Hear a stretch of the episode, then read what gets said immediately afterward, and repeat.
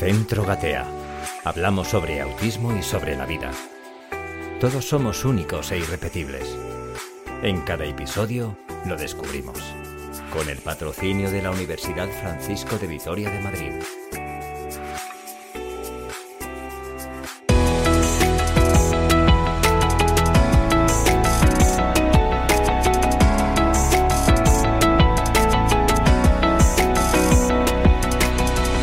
Saludos gateadores, gracias por acompañarnos otro programa más. Os invitamos a compartir este rato de formación y de información.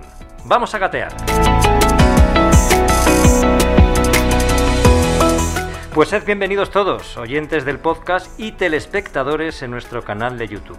La verdad es que es una delicia poder comprobar cómo sois más y más los gateadores que os unís a nuestras plataformas y vemos cómo crecen todos nuestros seguidores. Porque esto del autismo es un trastorno que ya lo sabéis, que como hemos contado muchas veces, hay más personas que lo tienen, aunque ellos no lo sepan, y precisamente por eso muchos de ellos no están diagnosticados.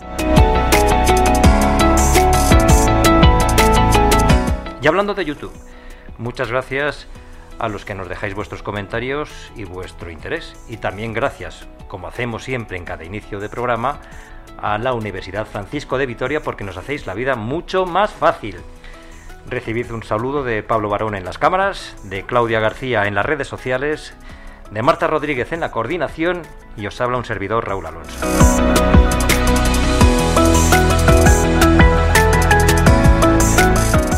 Marta Rodríguez, gerente fundadora de Gatea, saludos y bienvenida. Hola Raúl, ¿qué tal? Muy Buenas bien. tardes. Oye, qué bonito. Otro y- jueves. Sí, qué bonito y qué emoción que nuestros seguidores nos escriban y nos dejen sus, inquietu- sus inquietudes y sus dudas, por cierto. La verdad, eh, últimamente, o sea, el último mes o los dos últimos meses tenemos muchos más seguidores y tenemos muchos más mensajes. En YouTube hay un montón de mensajes, nos están llegando mensajes por email. Mira, nos tenemos, tengo yo aquí apuntado. Antonio desde Estados Unidos, es gente como que me llama sí, muchísimo sí. la atención, que nos hablaba de que tenía un hijo de tres años con autismo, de que el podcast le estaba ayudando a, bueno, pues a integrar todo ese cambio de vida en, en su, en su familia. Nos han escrito email, Miriam nos ha escrito email, Gabriel nos ha escrito email, Juan nos ha escrito email, Maribel nos ha escrito email, todos nos cuentan un poquito, eh, bueno, su circunstancia, su circunstancia personal. No todos son padres, hay a veces que son profesionales, otras veces son familiares, otras veces son pues gente que les gusta escuchar, que, que bueno, que le gusta lo que decimos porque se lo pueden aplicar a su vida, Ujú. aunque no tengan una persona con autismo cerca. Sí, sí. Hay otras circunstancias que son adversas que lo que nosotros decimos, bueno, pues también les encaja, ¿no? Entonces hay emails, la verdad, muy emotivos. Muy emotivos. Pues, pues fíjate, eh, no sé qué te parecerá a ti, Marta, pero como esos comentarios nos llegan a través de los, de la- del correo electrónico, de las redes sociales nuestras, o bien desde las plataformas en las que, colgamos nuestros programas, ya sea Sí. YouTube, ya sea Spotify, no sé qué te parece si podemos contar esos mensajes que nos llegan y así hacemos partícipes a vosotros, a los telespectadores y a los oyentes que nos oyen, Fenomenal. les hacemos partícipes del programa, que Vale, sean una, fenomenal. un miembro más Pues del así, equipo. Los destacamos ¿eh? los que más nos, los que más nos, nos llamen la atención y los comentamos. Pues mira, te voy a decir la primera. Eh, en el programa 102 que publicamos el 29 de junio de 2023, que hablamos con Alison, que era la mamá de Lucas, Sí. y hablamos de ella como es ser madre con un niño, de un niño con TEA. Pues hay una persona que se llama, o así se hace llamar en, en los comentarios que nos han dejado en Spotify, Amy GMTN, supongo que sea Martínez, Sí. Decía, qué maravilla de programa. Admirable la actitud de Allison y de Lucas. ¿Con qué edad ha empezado a hablar? Pregunta ella. Imagino que ha sido fruto del trabajo con logopedas y por supuesto de la familia. Es muy esperanzador. Ese es el mensaje que nos dejaba Amy o Amy, no sé Sí, cómo sí, se pronuncia en este es caso, pero el testimonio de, de Alison fue impresionante, una madre soltera, con un niño con autismo, lleva con nosotros años y la verdad es que yo creo que esos testimonios sí que pueden ayudar a, a un, a un montón de personas. Pues eso, este papá, este papá americano que a mí me llama la atención cuando vienen de Australia o de, o de Estados Unidos, que nos comentaba, bueno, pues que él está empezando en esta andadura, que su hijo está recién diagnosticado y que bueno, que le ayudaba, que le ayudaba el, el escuchar lo que hablaban otros padres y lo que hablan los profesionales a los que invitamos. Mm. Pues así que ya sabéis, queridos oyentes, y con el beneplácito, el beneplácito de Marta, pues todos esos comentarios que nos lleguen a través de nuestras redes sociales, de nuestras plataformas donde colgamos los programas, pues os sacaremos para que. Sí, vamos a hacer, vamos a hacer una cosa. Los que vengan por email, no, porque entiendo que hay ahí una intimidad que no podemos vulnerar. Pero los que vayan a Instagram y ellos los publiquen y sean públicos, los vamos a ir leyendo y los vamos compartiendo. Claro, para que así os animemos al resto de oyentes y telespectadores a, que nos, a que a participar. Efectivamente. Bueno, pues queridos amigos, en la presentación del programa os decíamos que hay muchas personas que poseen el trastorno del autismo, pero que no están diagnosticadas. Y por eso, Marta, hoy hemos raptado por fin a una persona que era muy especial, es muy importante, muy importante en Gatea que por bueno pues, es pues el cimiento, bueno tanto para Gatea como para como para las familias de Gatea, ¿no? Yo creo que, que el diagnóstico, tener un buen diagnóstico es tener un buen comienzo tener un mal diagnóstico es empezar a vivir un calvario. Mm, yo te diré, y creo que lo he contado varias ocasiones, que tengo como cuatro o cinco diagnósticos diferentes de, mi hijo. Eso hace que, aumente tu preocupación, tu ansiedad, que no, sabes, no, no, sepas buscar el recurso porque realmente no sabes lo que tiene tu hijo, si tienes la sensación de que tiene algo que es muy grave. Hasta que, bueno, por fin en aquella época ya hace bastantes años, pues fui a Deletrea y Raquel Ayuda, que ha sido invitada nuestra en varias ocasiones, lo diagnosticó, ¿no? Bueno, para, es, una prioridad para Gatea el empezar a hacer las cosas bien. Si bien admitimos a, niños que estén diagnosticados en otros centros, obviamente, sí que en, muchos niños que están trabajando con nosotros el diagnóstico es, lo, ha hecho, lo ha hecho Meli, que es la única profesional en Gatea que está acreditada para hacer diagnósticos porque requiere una formación específica y nada barata y muchas horas de práctica, ¿no? Entonces, bueno, pues yo, yo, tuve la suerte de encontrarme en la vida con Meli y entonces tenemos ese profesional que hace unos buenos diagnósticos donde no solo se dice, y eso es muy importante, las dificultades y la falta de capacidad que tiene nuestro hijo, sino que se dice y se dice muy claramente las capacidades que sí tiene, ¿no? Y después se da un, bueno, ella lo explicará mucho mejor que yo, sí que, sí que, que se da un criterio clínico, ¿no? Y con eso, pues tú arrancas y empiezas a buscar recursos.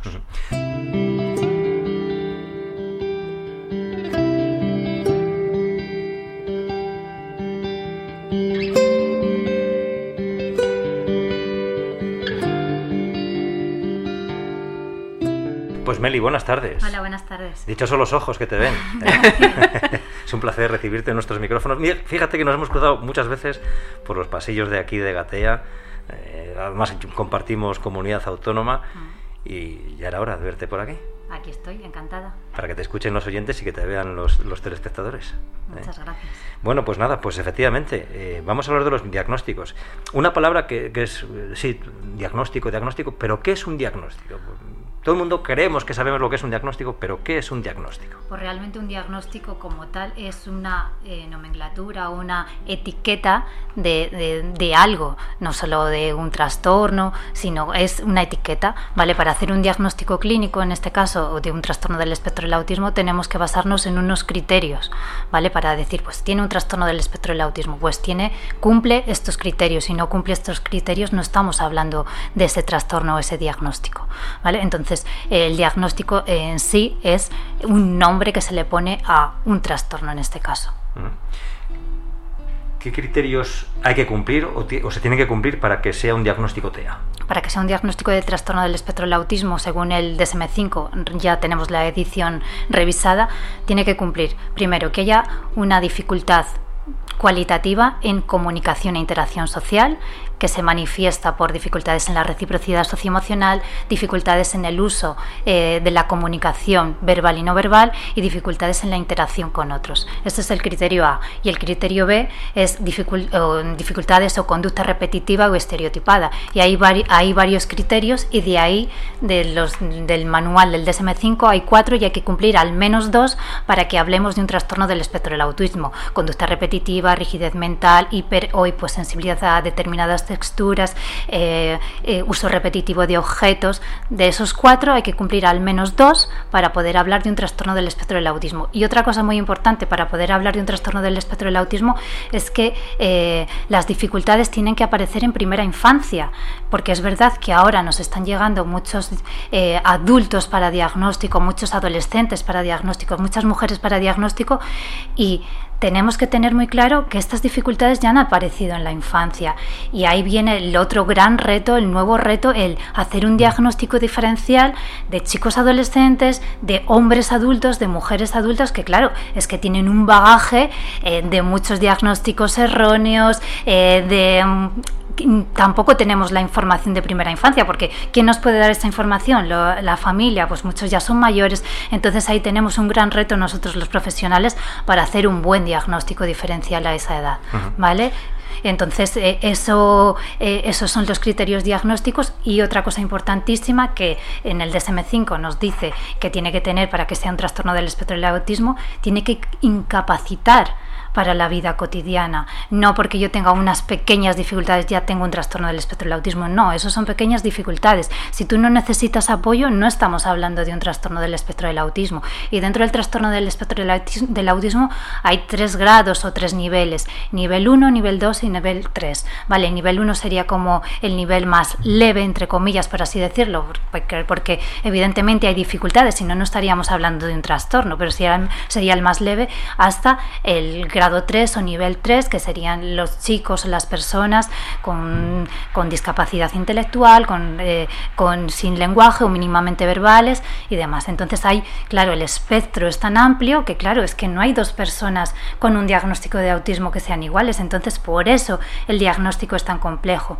Y también a eso tenemos que añadirle que es que no tenemos ningún marcador biológico que nos diga, pues esto es autismo, sino el diagnóstico se hace eh, con una visión clínica, tiene que ser mm, acorde con unas pautas comportamentales, con una conducta y nosotros los clínicos somos los que hacemos el diagnóstico diferencial por las conductas, no porque haya ningún marcador biológico. Entonces es muy complejo, para ello tenemos que tener mucha formación, mucho training, eh, mucho training, mucho training. Mucha experiencia. Mucha experiencia. Antes hablabas un poco del diagnóstico en mujeres y en adultos, eso me da pie a para qué otro programa podemos hablar más, más otra vez, secuestrarla otra vez y volver a verte por aquí. Volver a verlo, sí. Pero además ahora mismo eh, están entrando en Gatea un montón de, de demanda de diagnóstico de adultos, de, adolescentes, de, mujeres. Sí, sí, pues para otro para otro programa, si no te importa, Meli, hablamos de las mujeres, del diagnóstico en mujeres y en adultos. Pero vamos a, a lo que es el diagnóstico en general.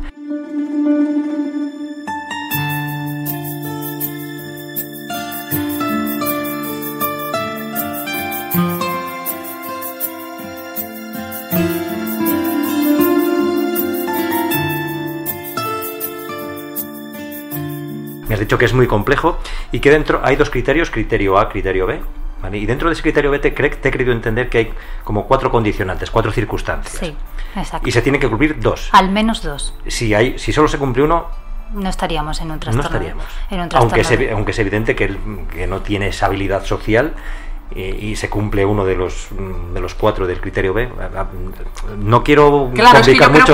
Que, hay, un, lenguaje coloquial donde cuando una persona tiene ciertas dificultades o dificultades o características de la personalidad, eh, haces el coloquialmente dices, mira, parece autista, ¿no? Pero es que para, para, para estar dentro del espectro del criterio diagnóstico hay que cumplir todo lo que Meli ha explicado no es eh, cualquier persona que sea peculiar, que sea menos sociable o que, o que, o que, tenga alguna dificultad, como que sea rígido, como que muchos padres eh, de personas con autismo lo somos y no estamos dentro, y no estamos dentro del espectro. ¿no? Es muy complejo estar, eh, o sea, diagnosticarlo por todos estos criterios que yo soy incapaz de replicar de todo lo que ha explicado Meli, pero hay que cumplir todo eso para, para estar dentro. Claro, porque si no a lo mejor podemos hablar de características, de características de personal, de personalidad o de otro tipo de trastorno del neurodesarrollo. Hay un trastorno que a mí me gusta mucho que es el trastorno de la comunicación social, que evidentemente existen las dificultades a nivel de comunicación e integración social, pero no está la parte de conducta repetitiva, rigidez o conducta estereotipada. Entonces, también hay que valorar es que uno de nuestros grandes hándicaps es también es hacer ese diagnóstico diferencial de trastorno del espectro del autismo autismo, trastorno de déficit de atención, trastorno de lenguaje, un retraso del desarrollo. Claro, hay que hacer todo esa, mm. ese diagnóstico diferencial porque por eso hay que pasarle las pruebas, hay que hacer las entrevistas. Yo cuando hago los diagnósticos eh, pido vídeos a las familias, hablo con los profesionales del colegio, de la guardería, les pido vídeos en contexto natural, si puedo ir yo a verlos fuera del contexto clínico también los veo, porque claro, yo los, si los veo en contexto clínico los veo de una determinada forma, pero yo quiero que tener información en todos los contextos, en el cole, en casa, en el parque. Entonces yo para hacer el diagnóstico, cuando son pequeñajos, pues pido todos esos vídeos, incluso si me puedo acercar a casa, me acerco a casa, ¿vale? Porque es importante verlo en, todo, en todas las áreas. Eh, entonces, claro, es muy diferente. Permíteme Es muy difícil, eh, diferente y difícil hacer el diagnóstico diferencial, porque los límites son, son, unas líneas muy líneas. Permitidme esta expresión, el, el, primer diagnosticador, no sé si existe esta palabra, me lo acabo de inventar, tienen que ser los padres, porque ven que algo no funciona y por eso vienen a los centros A veces somos nosotros que nos damos cuenta que, bueno, sobre todo si has tenido un hijo antes, que dices que hay algo que... Pero para que venga una familia aquí a Gateo o a cualquier centro Pues lo ha podido decir el pediatra, pocas, abro paréntesis, muy pocas veces por desgracia, ha podido decírselo el profesor, que tardan mucho, normalmente es en primaria, cuando empiezan a venir es en, en seis, añitos, que es en primero de primaria, donde el niño ya tiene que estar sentado atendiendo a un profesor y ven que aquella conducta distorsiona la clase bueno, hablo como hablo yo, lo que pienso, no, a lo mejor no se ajusta a la realidad, pero ahí hay una etapa entre los 18 meses y los 6 años donde no acaban de venir. Puede venir porque lo digan los padres, a veces sí, a veces no, porque a los padres nos cuesta mucho ver la, realidad. y sobre todo cuando es tu primer hijo, es que no hay base de comparación. A veces cuando son mellizos o son gemelos, que los vas comparando y también nos cuesta. Porque es muy sutil, porque hay cosas que se les dan muy bien y hay cosas que se les da mal y a veces te autojustificas diciendo, no lo hace porque no quiere. Y de hecho, a veces vienen con Meli, que ya está en un proceso de diagnóstico, donde dicen, no, es que es muy cabezón. Y es una rigidez mental impresionante, ¿no? Pero sí que es verdad que los que nos llegan a nosotros a Gatea es porque nos han tenido que buscar, somos un centro específico de autismo, no es como que van a un centro de diagnóstico general, sino si ya vienen a Gatea es porque tienen una sospecha de TEA de, o de ellos, o de algún profesional, o de alguien cercano. Es verdad que cada vez se conoce mucho más el trastorno del espectro del autismo, hay mucha más comunicación comunicación, hay mucha más información que antes no se tenía. Entonces, eh, incluso las familias ya son los, ellos los que detectan. Incluso también hay aplicaciones que yo como madre, pues eh, no histérica, pero también pues, pues es capaz de hacer esto a los seis meses, pues a los doce meses ya señala. Entonces, que ya tenemos muchas más herramientas que sí que nos pueden ayudar a, detectar como padres de que algo pasa, algo pasa. Y los padres lo dicen, son los primeros que, lo, que se dan cuenta. Es verdad que cuando eh, normalmente los padres pues son dos que, unas veces uno lo ve, otro no lo ve, o al revés uno lo ve y otro no lo ve. Entonces es complicado, pero sí que es verdad que cada vez hay más información, más formación y cada vez llaman antes y se diagnostica antes, por suerte, ¿vale? Entonces que esto antes no ocurría. Incluso ahora hay familias o, madres que nos llaman cuando los niños tienen seis meses, ocho meses, porque ven mm, sintomatología. Decimos, es que con tan pequeñitos no podemos hacer un diagnóstico certero. Si vosotros veis que hay dificultades en esto, esto y esto, pues sí que podéis empezar a ir a un centro de atención temprana para trabajarlo, pero no podemos decir ni que tiene autismo ni que, no, lo tiene. Entonces, pero sí que es verdad que con toda la información, incluso algunas veces sobre información, ¿vale? Pero yo creo que en este caso es positivo, porque cuanta más información tengamos, mejor podemos detectar. Y cuanto antes detectemos y hagamos un diagnóstico diferencial eh, de forma adecuada, antes podemos empezar a trabajar, porque como ya hemos hablado, como se ha hablado en el podcast, el trabajo con el espectro del autismo es diferente a otro trabajo con otro tipo de trastornos.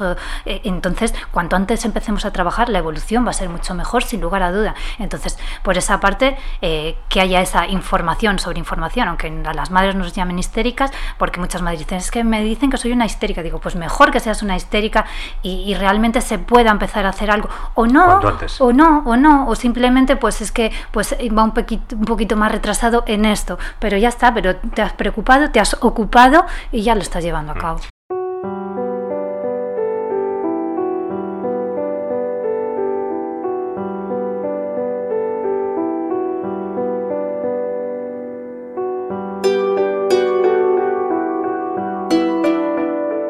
Antes has dicho que es muy complejo el diagnóstico porque recibes un montón de información, tanto de los mm. padres de los colegios, con vídeos, te acercas a casa. ¿Cuánto tardas uh. en hacer un diagnóstico? No quiero, no quiero hablar de eso, no quiero hablar de eso porque son horas y horas y horas y horas y horas. Iba a hacer una broma. Claro, digo porque a lo mejor los padres, oye, pero mi niño tiene algún autismo. Como madre te diré que los diagnósticos son muy caros, como, como profesional de GATE y la que llevo todo el tema de finanzas, te digo que son muy baratos la cantidad de horas de visualización de vídeos que hace Meli, de bueno, pasar las pruebas el día que viene, que viene el niño, adolescente o adulto, corregir las pruebas, interpretar las pruebas, eh, hacer llamadas a colegios, centros laborales, padres, familiares, eh, ir a visitar colegios o centros infantiles y después llegar a una conclusión y después redactar un informe que sea entendible por un montón de personas que lo van a leer son, mm, yo no sé si lo tienes calculado, mm, no, lo calcula, bueno, a lo mejor lo tiene, pero no lo va a decir porque si lo calcula...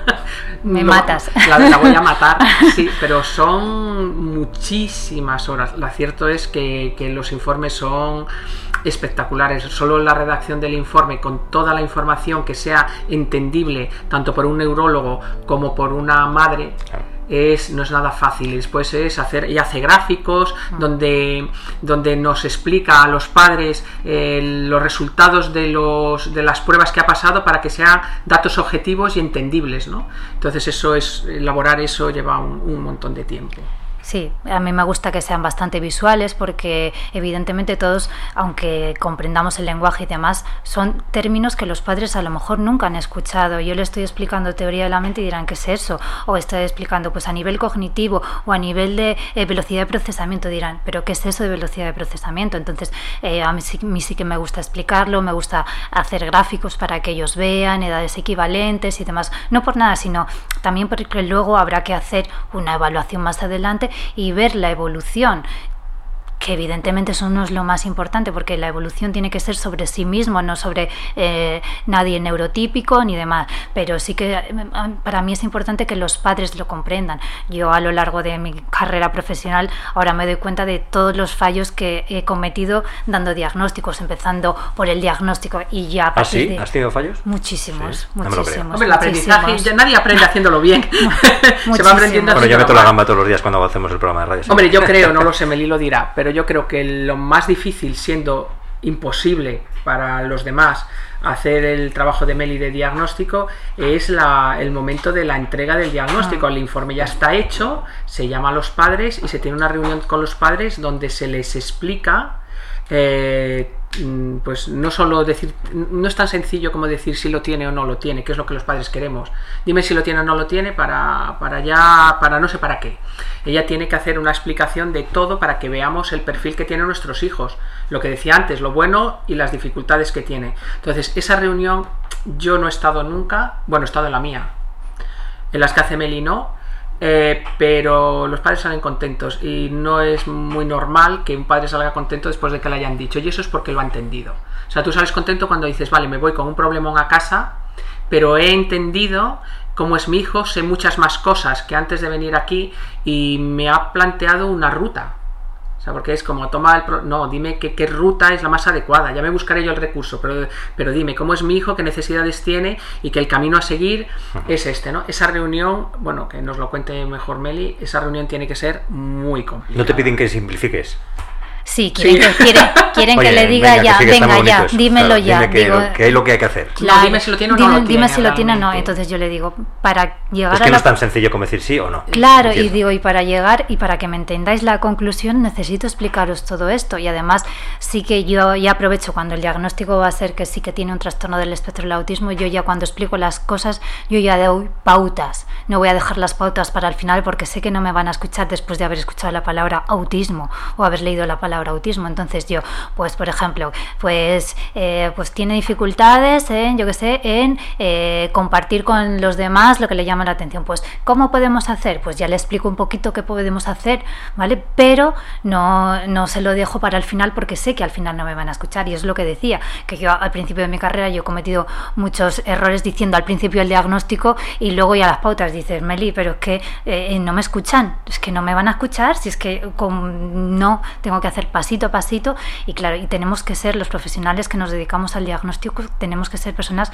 súper empáticas, tenemos que ser capaces de ponernos en el lugar. Evidentemente no vamos a sentir lo que ellos sienten, el dolor que ellos han sentido, porque eh, yo lo imagino, digo, es que yo aunque intente empatizar, porque yo me considero una persona empática, no voy a llegar nunca a comprender el dolor tan grande que ha tenido que ser para ellos recibir un diagnóstico, porque a nadie nos gusta que a nuestros hijos, a nuestros familiares les pase algo, les suceda algo. Entonces, eh, para mí es muy duro dar el diagnóstico, muy, muy duro. Y cada vez que tengo una entrega de diagnóstico, y mira que llevo años dedicándome a esto, me pongo súper nerviosa pero nerviosa de, joder, es que les voy a dar una nerviosa, malísima noticia. Nerviosa, nerviosa. O sea, el día que hay entrega, nos lo decimos entre el resto de las compañeras, hoy hay entrega, hoy hay entrega, hoy hay entrega. porque... porque... ella se pone muy nerviosa y cuando sale, eh, como que quiere estar sola. Mm, ¿Sabes? Ella se aísla, se quiere estar sola, o sea, necesita un, un sitio o un estado mental donde ella despresurice porque sale como sobrecargada, se la nota como sobrecargada de emoción, de, de que lo ha pasado muy mal.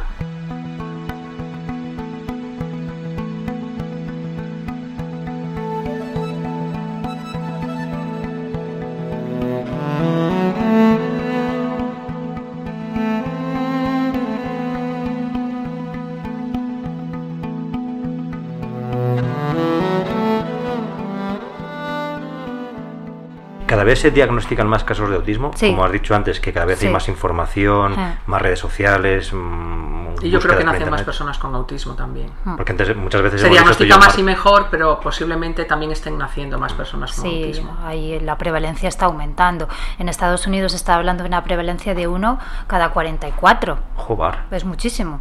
Es muchísimo. Aquí en Europa se habla uno de cada 100. Aún así también sigue siendo mucho. Y nosotras, pues hace muchos años, 20 años, cuando empezamos esto, eh, se decía de uno cada 166. Y antes incluso se consideraba como una enfermedad rara. Y ahora no. Ahora la prevalencia es súper alta. Súper, súper alta.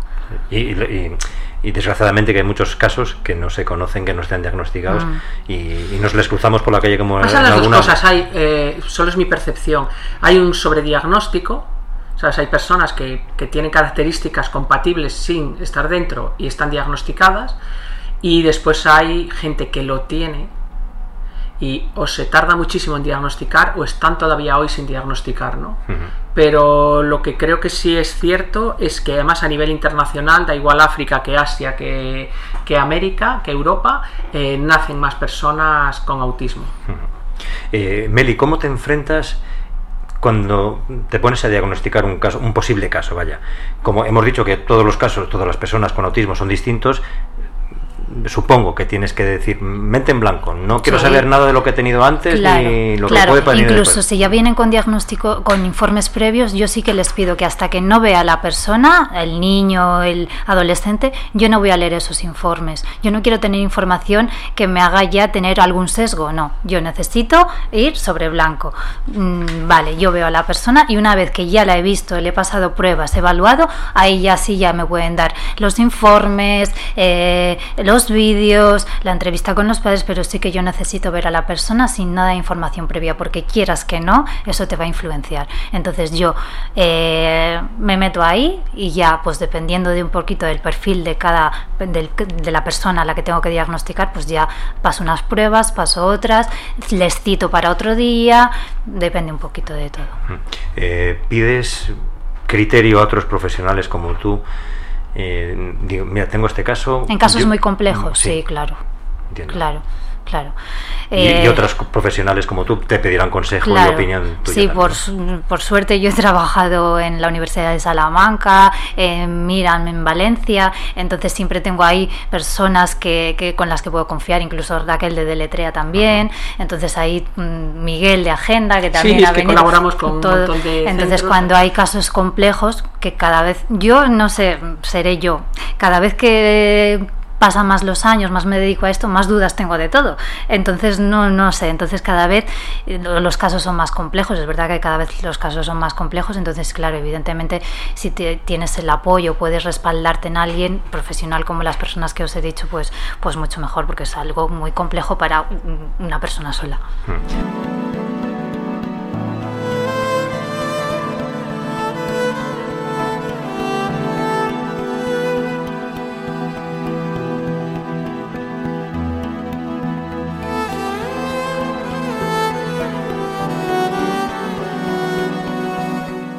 Permíteme esta expresión, como por la experiencia que tú tienes, pero tienes ese, entre comillas, ¿eh? me, veis que entre comillas, ese superpoder de cuando ves a alguien que no conoces de nada en una reunión de tomando un café en un bar, eh, este superpoder por, de formación profesional. Yo creo que nos pasa a todos. Y entonces Meli es la persona que este dice, es un posible. Pero vosotras qué os pensáis? Que es tan sencillo como verles eh, jugar o verles comportarse en la mesa, porque nosotras, yo qué sé, pues todas las terapeutas de Gatea, yo y tal. Entonces tenemos a Meli poniéndonos las pilas de pues si fuera tan sencillo, pues si fuera tan sencillo, oye, que no se puede diagnosticar a la gente así con el este, ¿no? Entonces Meli siempre nos reestructura de, oye, que diagnosticar es algo muy serio, que hay que pasar muchas pruebas. entre comillas, que hay, superpoderes. Ella, ella no ejerce ese superpoder, nosotras no lo tenemos y lo ejercemos. Lo que sí es cierto es que vas por la calle y dices, ay, Ah, y sabes, más que diagnósticos que Meli nos riñe cuando dice, es que creo que, tiene que este niño, que el hermano, que el no sé qué. Entonces ahí dicen que no, esas cosas nos hacen así, tenemos que ser más tal, bueno, más tal, no más profesionales. Y lo cierto es que sí que vemos las señales de alerta, los padres. Mira, nosotros cuando vienen papás a Gatea y dice, pues en el cole de mi hijo hay un niño que, que tiene autismo. Yo hago de Meli y digo, bueno, no podemos decir que tenga autismo. Pero sí es cierto como que ya los padres hemos visto cuáles son las señales de alerta y las observamos cuando vamos por la calle o con un familiar dices, pues mira, es que este niño no señala, mira, pasa un helicóptero y este niño no lo mira, mira, este niño está jugando con algo pero no, no comparte lo que, está, lo, que está, lo que está viendo con los demás, porque ya estamos en ese estado de alerta de detectar las, las, las banderas rojas de las que se hablan para, para los niños.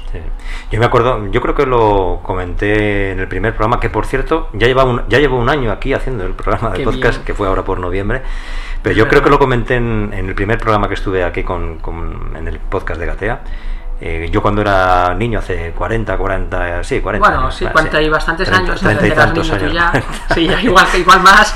Cuando veíamos a un niño más retraído, más tímido, ah, mira, este es un autista. Sí. En, plan un poco despectivo. yo creo que esa... esa usó como insulto. Sí, es que, esa y lo hemos usado todos, porque los padres ha nos cambiado. sí, ha cambiado. Los padres nos ofendemos, y yo me he ofendido, cuando se ha utilizado, bueno, perdona, y en la tele, sale constantemente de, no, sí, es que es autista, en tono despectivo como, como insulto yo lo he usado.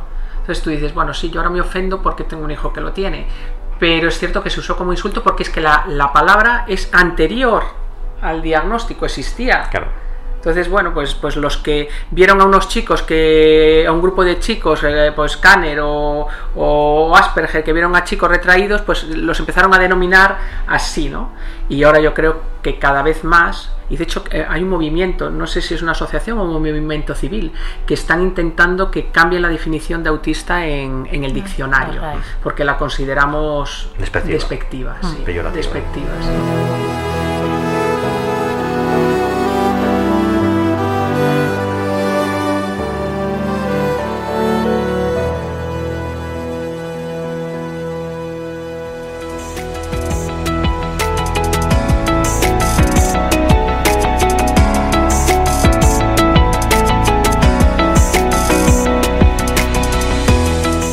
Meli, yo no sé si tienes algo que aportarnos más de los diagnósticos. Pues infinito.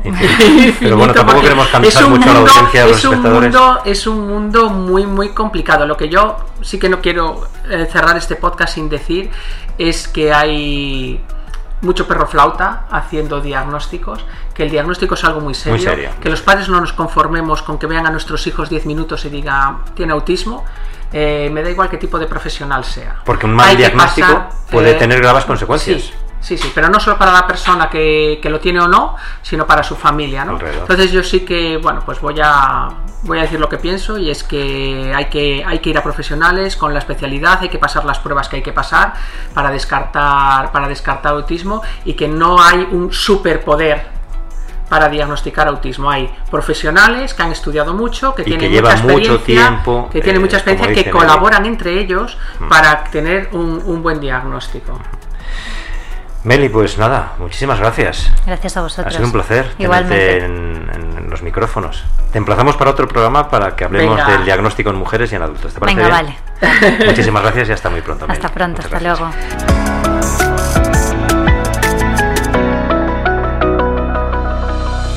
Bueno, Marta, que ¿Te ha gustado? sí, es que hay que explotar más a Meli. Pasa que Meli, no, es que Meli, si el problema, a estar el otros problema- 120 el problema, programas Raúl es que que Meli está sobreexplotada. Ya. Que Meli hace diagnósticos, Meli hace terapias, porque claro, podía hacer solo diagnósticos, pero no se conforma y quiere estar con los pies en el suelo, hace intervención con niños de 3 años, hace intervención con adolescentes, hace intervención con adultos, coordina a un equipo de terapeutas y me aguanta a mí. Y entonces después tiene que sacar tiempo para el podcast y eso es mucho bien. Pero Para- sí, para estamos nosotros, Otro para- día la convenceremos. Sí, sí, sí. Dentro de poquito, dentro de poquito, porque yo creo que es, es un tema que os interesa a todos vosotros. Y, y esa laguna, efectivamente, entre los adultos, los adolescentes y las mujeres, que parece que solo se diagnostican a los niños. Y, como Sí. habéis dicho anteriormente, cada vez hay más casos de, de personas ya, digamos, más, más maduras, mayores. Sí, sí, sí, sí, vamos a hablar de ello otro día. Bueno, Marta Rodríguez, gerente fundadora de Gatea, que ya sabes que me encanta hacer radio de gatadores contigo. Ya no puedo vivir un jueves sin ti. Claro que no. Claro es que que, no. Los, los jueves, los jueves con el podcast de, de Gatea. La verdad es que es un ratito que para mí no es de trabajo, que es de ocio, que me lo paso muy bien, que está teniendo una repercusión de la Sí. que no soy consciente. Sí, sí. Por eso no sale así, si no me pondría más Y nerviosa. las estadísticas de audiencia cada vez van en aumento, así que... Pero bueno, con la ilusión de saber que sería suficiente con que con ayudar a una persona. Ujú. O sea, esto merecería la pena solo con que una persona que, que- que estuviera en esta circunstancia o no, lo que nosotros decimos le ayudara, a un profesional, o a una persona que se quiera dedicar, que es cierto que nuestro máster. Tenemos este año como de toda la promoción, como cinco alumnos que nos han conocido a través del podcast y les ha picado el gusanillo de no puedo trabajar con autismo sin, sin formarme y sin tener la especialidad. Entonces, bueno, solo por eso merece la pena este, este ratito. Sí, sí, por eso, como decíamos antes al principio, todas esas personas que nos mandáis esos comentarios a través de las plataformas y de los correos, pues eh, es un, un orgullo para nosotros, un placer y una un satisfacción. placer y una responsabilidad sí, sí, además de verdad, es un reto, un reto enorme, porque no podemos fallaros. sí, No, podemos la fallaros, verdad que no, es una responsabilidad. Marta, eh, si quieres repetir cómo se pueden poner en contacto, pero ya creo que lo tienen muy claro cómo Sí, se ponen en contacto con nosotros, pero nunca está de más. Nuestra web es gatea.org y ahí, bueno, pues viene el teléfono, el email y después a través de redes sociales que las manejan mejor que yo, que me tienen que decir, ¿tienes un mensaje? ¿Tienes que contestar? Pues YouTube, Instagram, después Spotify, Apple Podcast y toda esa retaíla de plataformas de, podcast, pues ahí estamos. Y además las, las redes sociales, como las maneja muy bien Claudia, que Claudia. hemos mm, saludado junto con nuestro es. amigo Pablo, porque Pues también forman parte del es- equipo sí, de- del podcast de Gatea, así que por eso nos hemos animado a nombrarles. Y luego vamos a hacer todos los programas al inicio para que les conozcáis. No les vais a poner cara, pero. Pues sí, pero ya veremos que les sí, además, ojalá, ojalá, ojalá sí les pongamos. Que Marta, muchísimas gracias. Hasta la próxima. Un beso Gracias muy Raúl, grande. hasta el siguiente jueves. Queridos oyentes gateadores, espero que os hayamos informado, entretenido y os haya sido muy útil este programa. Ya sabéis, disculpad mis errores y mi ignorancia. Oyentes gateadores, un saludo enorme. Os animamos a seguir gateando porque para caminar primero se tiene que gatear.